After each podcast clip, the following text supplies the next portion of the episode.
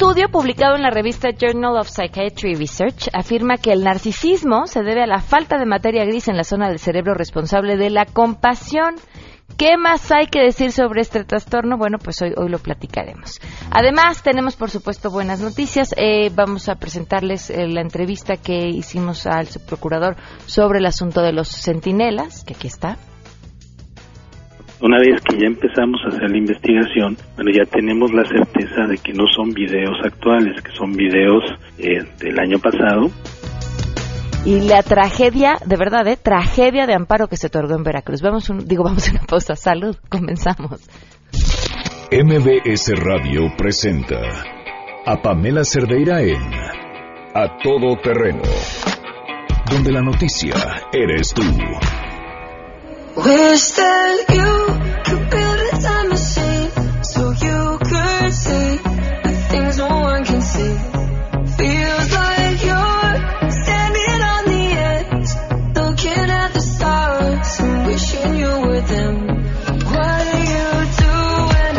Muy buenas tardes, bienvenidos a Todo Terreno. Gracias por acompañarnos en este miércoles 29 de marzo del 2017, otro mes que ya se nos acabó. Eh, han sucedido muchas cosas esta semana y la verdad es que entre el tema de los centinelas, el tema de lo que sucedió en Veracruz, eh, vamos a tratar de extender el tiempo de este programa para que nos dé chance de hablar de todo. Ayer no comenté sobre lo de Veracruz porque no había tenido la oportunidad de leer detenidamente eh, el amparo que se le otorgó a Diego Cruz Alonso. ¿Quién es Diego Cruz Alonso? Uno de los porquis. Eh, de estos seguramente recordarán esta historia eh, en la que se publicó un video donde un grupo de jóvenes se disculpaban con una joven y la historia que narraba el papá en donde decía que su hija había sido víctima de, abuso sexual y que eh, pues la justicia prácticamente no estaba haciendo nada y lo que a esto le siguió, ¿no? conocer la historia de cada uno de estos jóvenes, desmenuzarla, entender qué, qué pasaba, los testimonios del papá, vaya, en fin. Eh, ahora eh, este joven eh, se le otorgó un amparo y, y de verdad lo que dice el amparo es peligrosísimo. Eh, lo, leí esta mañana y, y no, no creía las, las palabras que aquí encontraba. ¿Qué pasa? Para poderlo eh, detener eh, por pederastia a este joven, se deben de cumplir ciertos requisitos que marca el Código Penal de Veracruz. Y este juez determina que hay dos de estos requisitos que se marcan en el Código Penal que no existen. Y uno de ellos se trata de la indefensión. O sea, él dice, la víctima nunca estuvo indefensa. Eh, este chavo venía en la parte de atrás del coche y tocó y a, esta chava, manosea es la palabra que, que está incluida en esta sentencia, este, la toca y después a la chava le dicen pásate adelante para que no te estén molestando y la pasan a la parte delantera del coche. Este, este hecho, o la pasaron a la parte delantera del coche, es lo que el juez dice, entonces ella no estaba indefensa. Y la que me parece más grave, de verdad, para, para, para temblar, para llorar, para preocuparse, y, y se los leo textual. Es decir, solo se da noticia de un hecho de tipo sexual por la parte del cuerpo en donde existió el tocamiento. Tocó los senos. Pero no se aprecia esa intención de satisfacer placeres sexuales o el erotismo propio del activo o de un apetito carnal inmoderado, pues es un hecho que se dio instantáneo, en un solo momento, sin expresar palabra alguna. O sea, si, te, te agarran una bubinova acompañado de un mi reina sabrosa te voy a dar, ¿no? Ya, ya no cumple. Eh, es un hecho instantáneo en un solo momento, sin expresar palabra alguna y sin que se tuviera ese deseo de deleite sexual en detrimento de la víctima que le causara un abuso sexual. Pues incluso la pasiva después del hecho fue pasada a la parte delantera del vehículo y posteriormente solo dijo a sus amigas que no quería y a su hermana se lo confió un mes después y esta a su padre esta parte en donde es que no se aprecia esa intención de satisfacer los placeres sexuales es terrible. ¿Se fijan o alcanzan a ver a cuántas cosas podría dar pie para pensar que entonces, como su inte o sea, si te agarraron una parte del cuerpo, pero su intención, que veto a saber cómo vas a calificar cuál era la intención, este, no era satisfacerse sexualmente, ¿no? Nada más te manoseó por curiosidad, entonces ya no califica. Es terrible, verdaderamente terrible. Y luego, por si esta semana no hubiera sido lo suficientemente alocada, tenemos en la Cámara de Diputados a un diputado suplente, bueno, todavía no es diputado, suplente, que, que está o quisiera ya tomar posesión para tener fuero, porque es perseguido por la ley, y entonces ayer se aparece en la Cámara de Diputados y dice, nada más vengo a comer, y ahí durmió, y ahí sigue. Y entonces uno se pregunta, ¿y cuál es la noticia si tenemos un delincuente en la Cámara de Diputados? Bueno, pues que este no tiene fuero. Vamos con la información. Saludo a mi compañera Angélica Melín.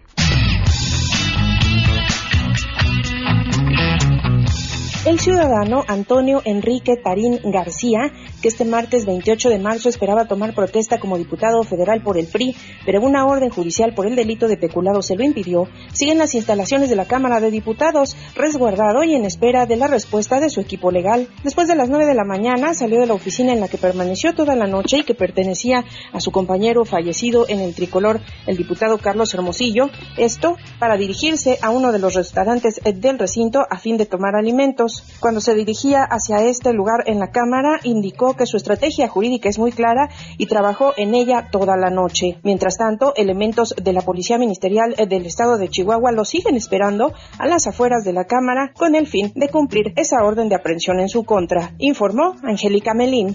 La candidata del PAN a la gubernatura del Estado de México, Josefina Vázquez Mota, solicitó al Procurador General de la República, Raúl Cervantes, informar si en sus archivos existe alguna denuncia o investigación en lo general o en lo particular por operaciones con recursos de procedencia ilícita derivado de que en diversos medios de comunicación se publicó que los familiares de Vázquez Mota eran investigados desde diciembre de 2015 por lavado de dinero y el PRD anunció que presentó una denuncia ante la PGR para que investigaran a la panista. En una carta dirigida al procurador y de la cual Noticias MBS tiene copia, Vázquez Mota señaló que la información la solicita de acuerdo con los artículos 8 y 20 de la Constitución y en caso de ser positiva la respuesta se autoriza a los abogados Eduardo Ismael Aguilar, quien es el jurídico del PAN, Sergio Alfredo Sigüenza y Celia Ambrosio acceder a la carpeta de investigación y expedir una copia certificada. Además explicó que el lugar para recibir notificaciones no es su domicilio particular, sino la sede nacional del PAN. Reportó Ernestina.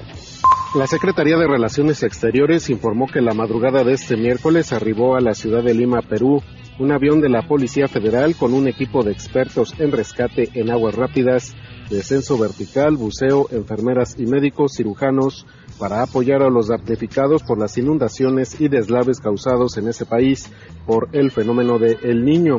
La delegación humanitaria está integrada por un equipo de 31 especialistas de la Policía Federal y cinco funcionarios de la Coordinación Nacional de Protección Civil de la Secretaría de Gobernación y sus respectivos equipos técnicos, el cual permanecerá en Perú el tiempo que sea necesario a fin de apoyar a las autoridades en sus esfuerzos para atender las necesidades de las comunidades afectadas. Adicionalmente, a través de la Embajada de México en Lima, la Agencia Mexicana de Cooperación Internacional para el Desarrollo, dependiente de la Cancillería, coordina la entrega al gobierno de la República del Perú de una dotación de alimentos y artículos de primera necesidad. El gobierno de México reiteró su solidaridad con el pueblo y el gobierno peruanos y envió sus condolencias por la pérdida de vidas humanas al tiempo que hizo votos por la pronta recuperación y reconstrucción de las regiones del país que han sufrido las consecuencias de ese fenómeno natural, informó René Cruz González. La Universidad Nacional Autónoma de México, junto con un grupo de instituciones de la colaboración internacional, EUSO y bajo la supervisión de la NASA, participan en el diseño, construcción y operación del telescopio EUSO SPB Extreme Universe Space Observatory on a Super Pressure Balloon. Este telescopio reflector de un metro de diámetro y superficie focal de alta resolución temporal permitirá hacer observaciones de rayos cósmicos de ultra alta energía. Asimismo, este tipo de rayos cósmicos son partículas que viajan viajan por el espacio a velocidades cercanas a la luz y se producen en algunos de los eventos más violentos del universo, cuando llegan incluso a nuestro país y chocan con las moléculas de aire y producen una luz fluorescente igual a una lámpara de neón. El telescopio circulará alrededor de nuestro planeta aproximadamente 100 días, volando a 33 kilómetros de altura y a latitudes de entre 35 y 60 grados sobre el hemisferio sur. Hay que destacar que va a ser lanzado por la NASA en un globo de superpresión desde Wanaka, Nueva Zelanda. Les ha informado Rocío Méndez.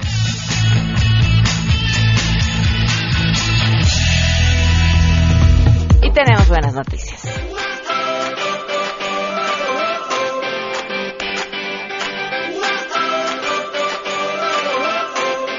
La Zagarpa informó que durante el febrero, pasado, productores mexicanos obtuvieron durante su participación en dos ferias agroalimentarias que se llevaron a cabo en Alemania ventas por más de 160 millones y 149 mil dólares.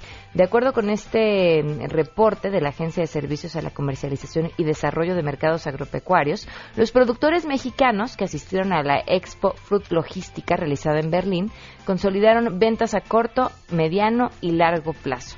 En este encuentro participaron empresarios de Aguascalientes, Baja California, Chiapas, Colima, la Ciudad de México, Jalisco, el Estado de México, Michoacán, Morelos, Nayarit, Nuevo León, Oaxaca, Puebla, Sinaloa, Sonora, Veracruz y Yucatán. ¿Y qué vendieron? Bueno, pues pulpa de aguacate, guacamole congelado. Ay, guacamole, qué rico. Y el congelado es bueno, ¿eh? ¿Lo han probado? Nada como el hecho así en el momento. Así con el jitomatito fresco y todo, pero no, no es malo. Mango, fresa, durazno, guayaba, aguacate, limón, rábano, sandía, betabel, zarzamora, arándano, ya le está dando hambre, fresa, piña, espárrago y pepino. Además, cebolla, azúcar, toronja, higo, ejote, garbanzo, chile habanero, flor de plátano, calabaza, papaya, café, cilantro, poro, quelite, perejil, ajo, zanahoria, tomate, albahaca, menta y la deliciosísima tuna. Y hasta aquí la voy a dejar porque ya se me hizo agua la boca. 12 con 17, vamos a una pausa y continuamos. Más adelante, a todo terreno. Platicamos eh, con las autoridades sobre el caso de los centinelas y les compartiremos esta entrevista más adelante. En este momento no tenemos ninguna imputación, ninguna víctima que vaya a denunciar de manera concreta algún hecho actualmente.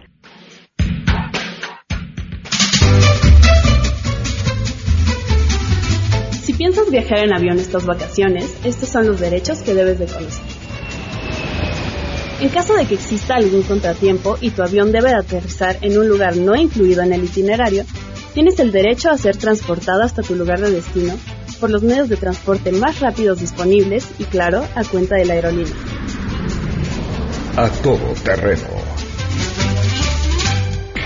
Si te perdiste el programa A Todo Terreno con Pamela Cerdeira, lo puedes escuchar descargando nuestro podcast en www.noticiasmbs.com. Pamela Cerdeira regresa con más en A Todo Terreno, donde la noticia eres tú. Marca el 5166125.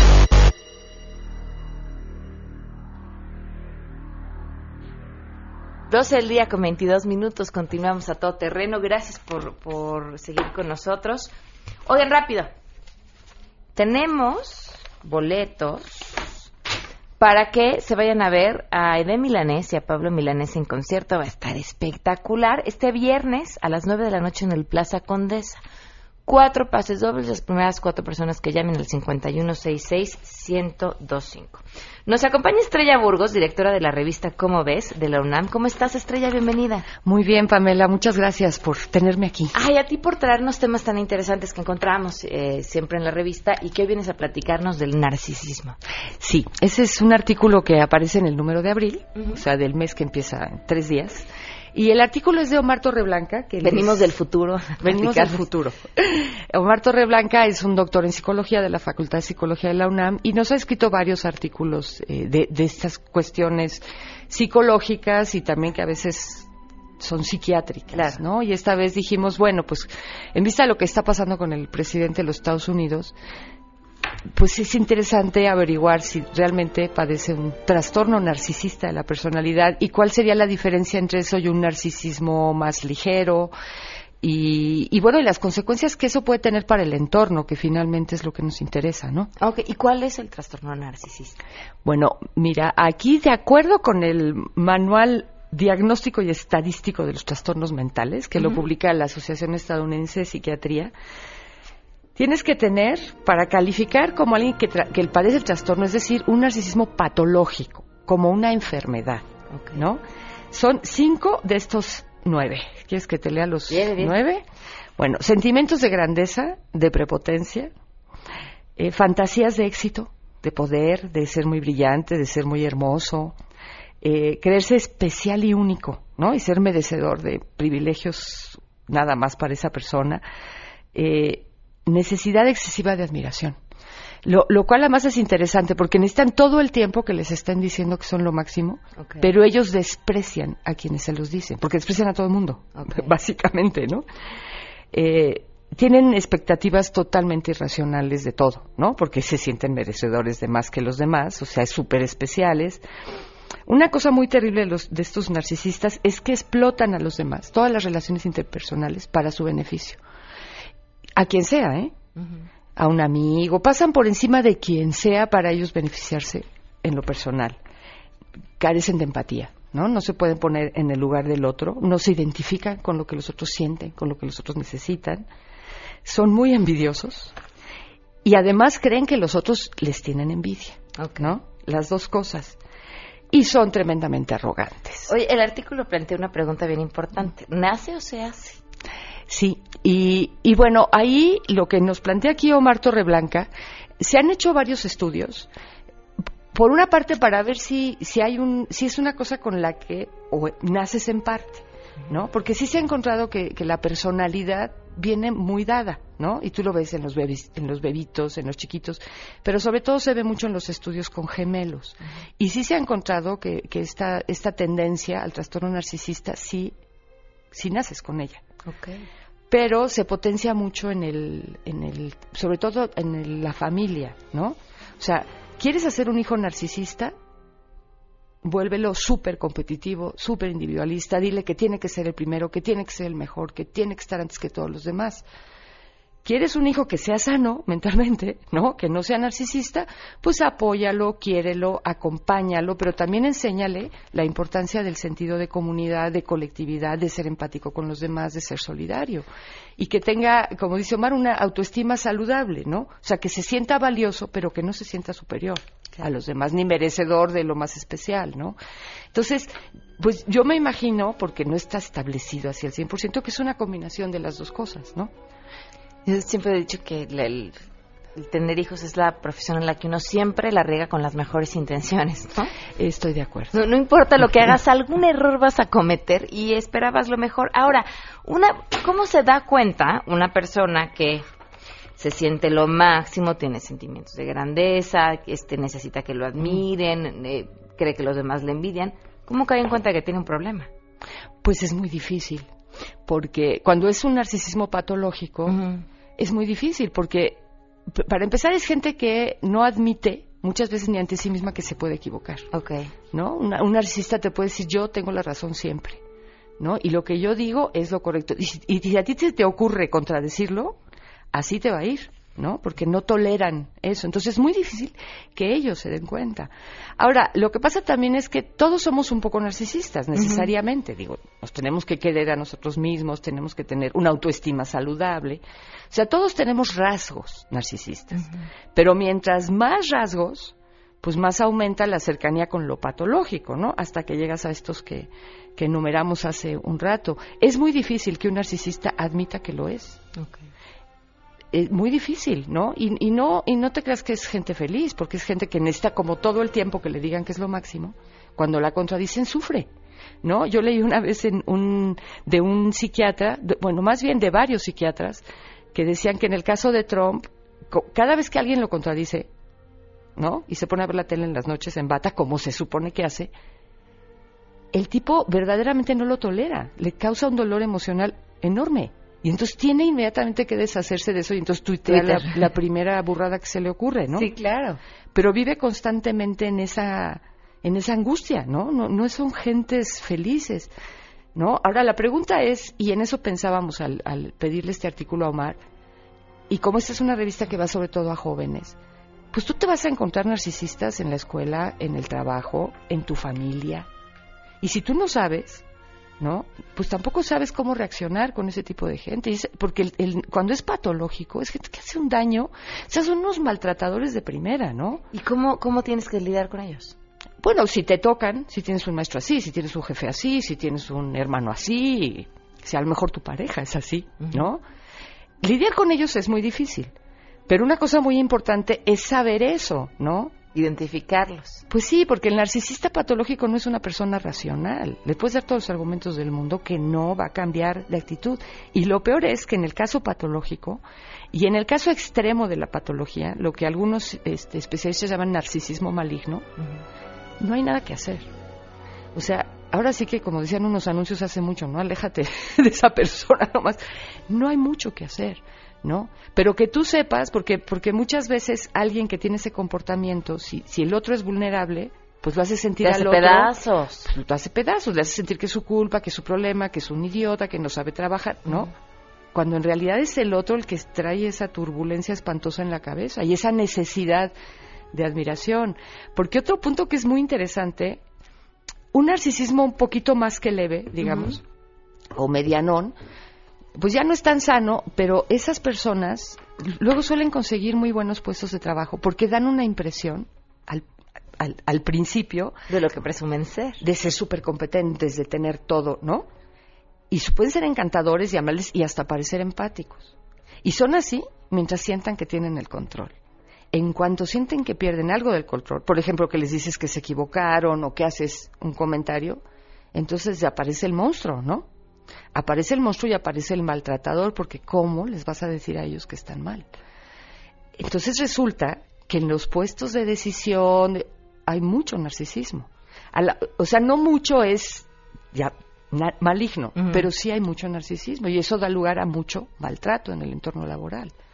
Y además que, que no favorece, porque pues si tú no quieres oír las opiniones de los demás, si no les vas a dar crédito a los demás, pues tampoco estás contribuyendo mucho a que tu organización crezca y sea mejor, ¿no?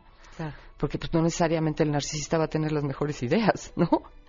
Y como no aprende de los demás, pues no las va a tener. Claro. Estrella, ¿en dónde podemos encontrar la revista? En los puestos de periódicos, en puestos de revistas, y no sé si en la página web pueden ver muchos artículos de portada, están ahí, los pueden leer gratuitamente. La página es Es www.comoves, así, así seguidito y sin interrogaciones, punto unam punto mx. perfecto. Muchas gracias. Gracias por acompañarnos. Muchas gracias a ti, Pamela, y saludos a tus radioescuchas. 12.31 volvemos.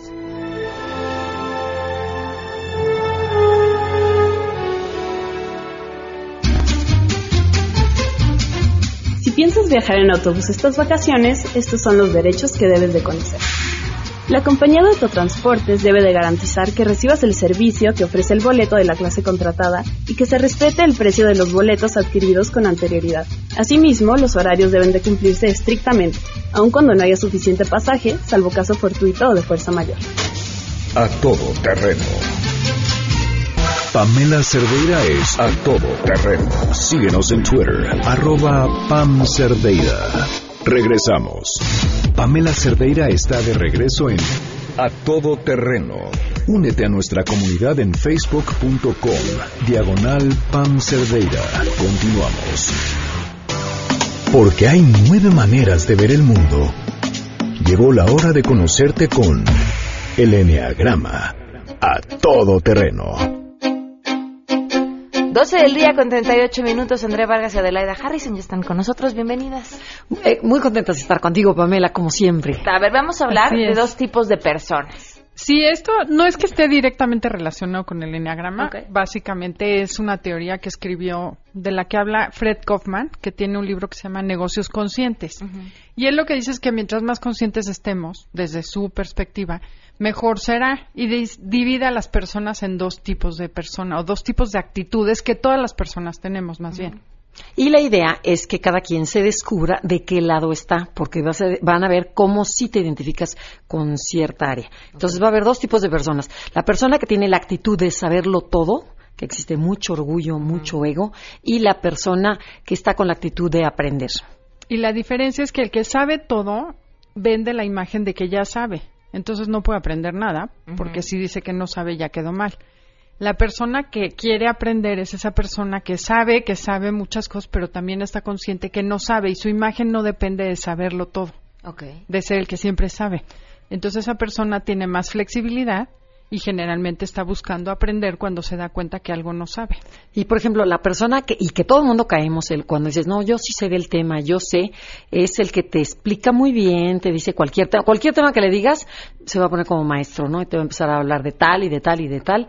Y además, eh, se va a volver como un poquito arrogante. Y por ejemplo, en los directores de empresa los ve- lo vemos muchísimo. Oye, hoy les ha tocado a los directores por todos lados. Estábamos diciendo que eran narcisistas. Es que fíjate, el, no te- el tener la actitud de yo soy el director, yo lo sé todo y no tener esa humildad de reconocer que no sabemos de todo, sabes de tu tema y la idea es que te rodees de gente que sepa más que tú, los directores ta- tratan de re- rodearse de gente que sepa menos. Y entonces es cuando la gente no crece. Y es cuidado y me critiques, cuidado y me digas que estoy mal porque estoy con esta actitud de yo sé todo y yo no quiero aprender nada nuevo. Y fíjate cómo es, los grandes líderes saben rodearse de gente más inteligente que ellos Claro. y, y escucharlos. Eso es bien importante. Es que te pones a ver, contratas gente para que te asesore Claro. y luego no escuchan las asesorías. ¿Sabes qué? Que creo, eh, me dirán ustedes porque yo no sé, Eh, no, que se trata de un ejercicio de humildad. Y es bien difícil aceptar cuando uno no sabe algo porque crees que te van a juzgar o porque no te ponen en una posición vulnerable. Y uno se da cuenta que no, la- en realidad la gente agradece cuando no sabes y preguntas. Claro. Pero preguntas, No te- tonto el que no pregunta. ¿Cuántas veces te mandan a hacer algo y no preguntas, decir, híjole, no sé, quisiera aprender, me lo explica, ¿no? Y ahí te vas y averiguas por ti solo, en vez de decir, me, me enseña a alguien esa actitud.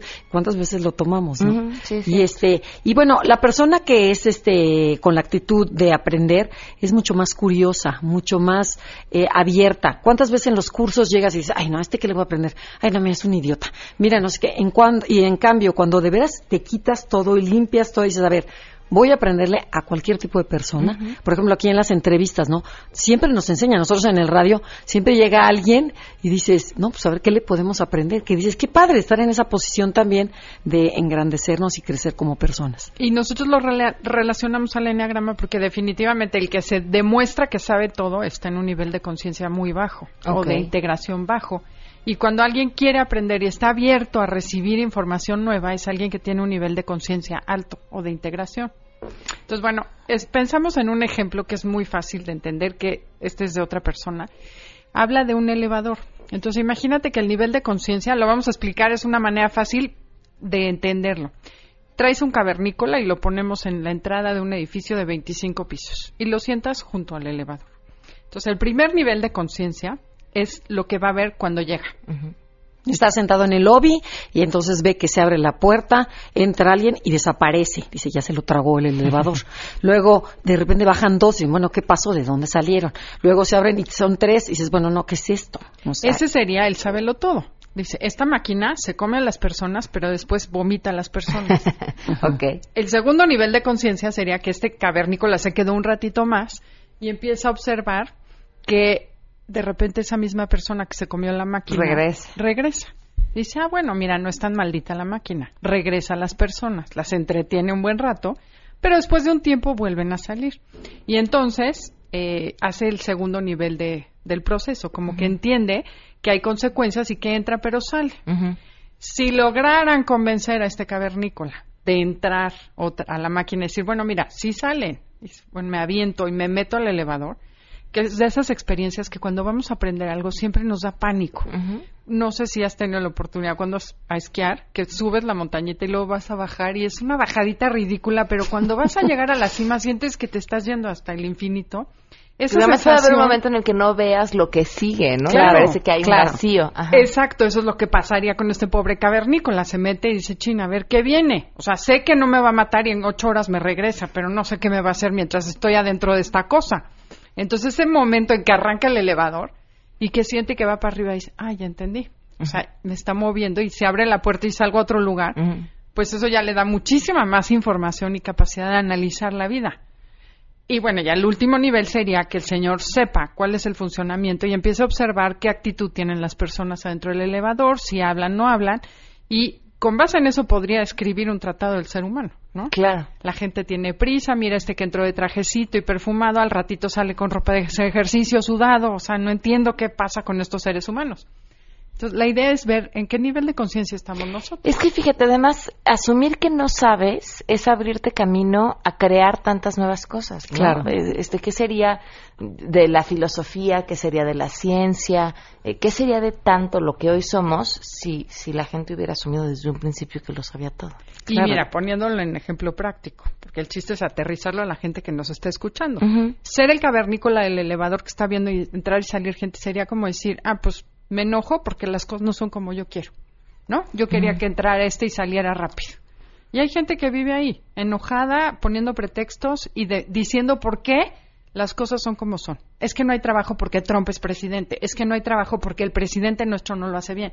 Y es sentarte así de ridículo como un cavernícola enfrente del elevador.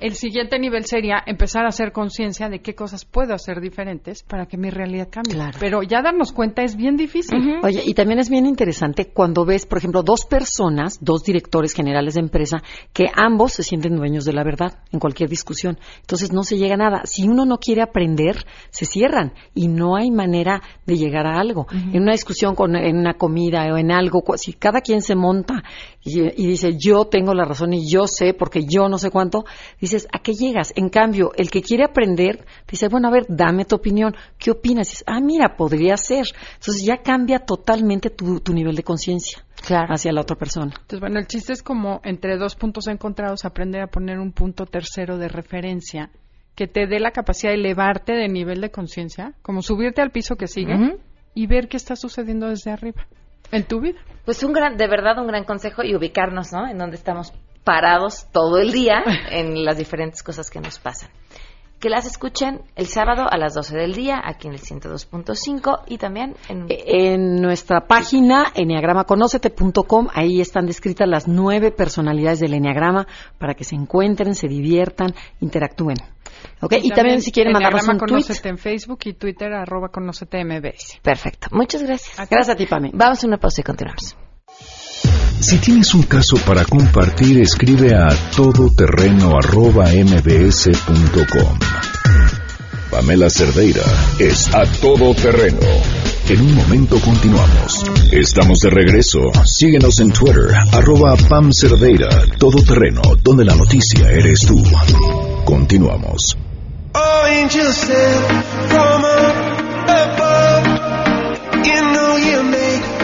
Nos acompaña el subprocurador de averiguaciones previas, Sigmundo Garrido. Gracias por estar con nosotros. Muy buenas tardes. Dame las buenas tardes a ti y a tu audiencia. Subprocurador, ¿qué es lo que están investigando en torno a este eh, grupo autodenominado Los Centinelas? Bueno, quisiera comentarte el antecedente de- del tema. Sí. Nosotros eh, el año pasado, en mayo del 2016, iniciamos una investigación con una víctima, una adolescente que denunció con nosotros el delito de lesiones y daño en la propiedad, donde mencionó por primera vez este seudónimo de este grupo de adolescentes autodenominado los centinelas, que a través de las redes sociales se comunicaban para convocar y realizar en el sur de la ciudad, en puntos en específico, plazas comerciales, en un parque, este tipo de actividades que aparecían en los videos del fin de semana.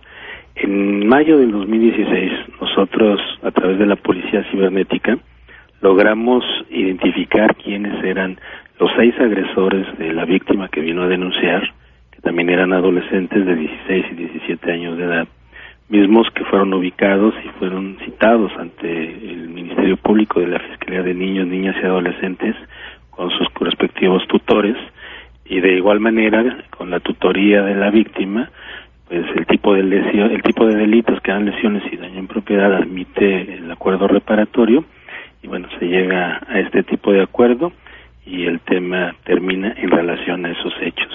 Sin embargo, la, la institución al hacer la investigación pues empezó a desmenuzar en redes lo que se daba con este grupo, cómo interactuaba, los puntos donde hacía las convocatorias y en una estrategia conjunta con la Secretaría de Seguridad Pública en ese año, en el año pasado, se hicieron presencias permanentes en estos puntos, inhibió totalmente las reuniones y las prácticas que se vieron en los videos del fin de semana. Ahora bien, ¿qué pasó el fin de semana. En el fin de semana en redes sociales aparecieron los dos videos que han estado circulando. Al momento de que se reciben en la institución, nosotros no tenemos la certeza de la temporalidad de esos videos, por lo que el procurador de manera sensible instruye que se inicie de, de manera inmediata una carpeta de investigación para checar, verificar o confirmar o desmentir la autenticidad de los videos y los acontecimientos que ahí se observan. Una vez que ya empezamos a hacer la investigación, bueno, ya tenemos la certeza de que no son videos actuales, que son videos eh, del año pasado, inclusive uno de ellos no solamente con las técnicas de policía cibernética que determinan la antigüedad, sino ya con las declaraciones concretas tanto de los administradores de la plaza comercial que identifican que ese hecho fue en mayo del 2016 y que a partir de la denuncia que nosotros atendimos en otro evento distinto, que no tiene que ver con los que aparecen en el video, ni víctimas ni victimarios, son eventos diferentes, ya no volvió a darse este tipo de prácticas porque sigue haciendo presencia la, la, la Policía de Seguridad Pública en la plaza, porque se robusteció los esquemas de seguridad, poniendo cámaras de video, aumentando la seguridad privada de la misma plaza, y nos confirmaron ayer en entrevista ya en la investigación la gente de la plaza que ya no, no han tenido este tipo de eventos desde el año pasado que nosotros activamos. Ahora, este, ha habido muchos más eventos relacionados con este grupo de personas, no necesariamente dentro de la plaza y esa zona donde ellos se reúnen. ¿Han tenido algún otro tipo de denuncia relacionado con ellos o nada más esta que nos comenta de mayo? En este momento no tenemos ninguna imputación, ninguna víctima que venga a denunciar de manera concreta algún hecho actualmente. El único antecedente es el que comenté hace un rato y no tenemos más. Por eso la, la instrucción de haber sacado en el Twitter institucional los videos que, insisto, en su momento que se difundió por la institución no sabíamos si eran actuales, ahora que ya sabemos que no son de, de estos días, sino que son de meses atrás, pues, y se invitó a los denunciantes a que vinieran con nosotros, se les dieron los teléfonos de la institución y los canales de comunicación para que reportaran el hecho y nosotros continuar con la investigación. Sin embargo, traemos una investigación que sí, si bien es cierto, de manera cibernética vamos a identificar quiénes son los que participan y quiénes son las víctimas, mientras no tengamos una denuncia con una imputación directa, bueno, No pueden hacer nada. así es. Ahora, ¿qué se les puede imputar a este grupo? ¿Es actuación en pandilla, delincuencia organizada? O sea, ¿qué pasa cuando un grupo de jóvenes que actúan en conjunto, que se dedican a golpear a otras personas porque se les antojó? ¿Cómo, ¿En qué punto se encuentran ante la ley o qué se puede hacer ante eso? Bueno, cada, cada hecho tiene connotaciones distintas. O sea, lo que vemos en el video, independientemente de lo que nos denuncien las víctimas, bueno, nosotros vemos un tema de lesiones, eh, el tema de la pandilla, que es un agravante con el, con el delito principal, que sería lesiones en pantalla, tendremos que acreditar que son más de tres participantes. Y bueno, en este caso determinar la edad, que eso es importante, porque si se tratan de adolescentes, es un trato distinto por la ley especial, que es la ley para la justicia para adolescentes. Y ya si hay adultos, bueno, tendrá que dársele un trato diferente, ¿no? ¿Y cuál es el trato que se les da a los adolescentes? Los adolescentes tienen eh, ciertas penalidades que no tienen nada que ver con las penalidades en los que se les aplica a los adultos. Ahí la penalidad máxima es de cinco años y tienen un tribunal especial que es quien atiende este tipo de conductas. Su procurador, ¿no fue un error de parte de la dependencia haber publicado un video en Twitter en el que se exhibe seguramente a las víctimas menores de edad y no dudo que también los victimarios se tratara de menores de edad? Bueno, no, definitivamente no, porque no, no surgió de la institución, surgió de las redes sociales y lo único que hizo el área de comunicación social fue replicarlos como tal, para, para comunicar que abrir la puerta a la institución y que vinieran a denunciar. Híjole, ok. Bueno, pues eh, estaremos al, al, pie del cañón con este tema. Eh, no, más allá de que hay una sola denuncia, hay muchas más eh, historias y personas involucradas en, en, en este tipo de, de grupos. ¿Han, ¿Han, localizado, además se dice que hay otro tipo de grupos que están actuando de la misma forma. ¿Tienen ustedes ubicados algún otro? No, nosotros en este momento, la operación que tenemos identificada del año pasado, no tenemos ninguna. Ok. No tenemos ninguna acreditada. O sea, no tenemos ningún otro grupo, no tenemos nada que tenga una, una actividad similar. Sin embargo, bueno, nosotros estamos abiertos a recibir las denuncias que se acerquen y hemos abierto los canales, tanto teléfono como correo, como Twitter, para que pues, la gente venga y tenga confianza en el primer evento que tomamos conocimiento, pues llegamos a sus últimas consecuencias. Claro. Su procurador, muchas gracias por habernos tomado la llamada. Pamela, estamos a tus órdenes. Gracias, un fuerte abrazo. 12.58, nos vamos. Gracias por habernos acompañado. En punto de las 12 del día los esperamos mañana a todo terreno. Se quedan en mesa para todos. Ah, ¿verdad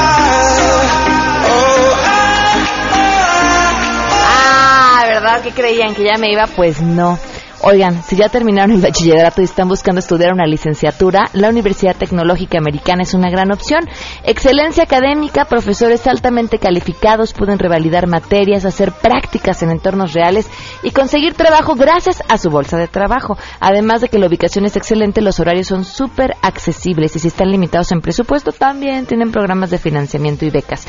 www.uteca.edu.mx al 52648520. Más de 45 años de experiencia respaldan a la Universidad Tecnológica Americana www.uteca.edu.mx o 52648520. Adiós. MBS Radio presentó a Pamela Cerdeira en A Todo Terreno. Te esperamos en la siguiente emisión, A Todo Terreno, donde la noticia eres tú. MBS Radio, en entretenimiento, estamos contigo.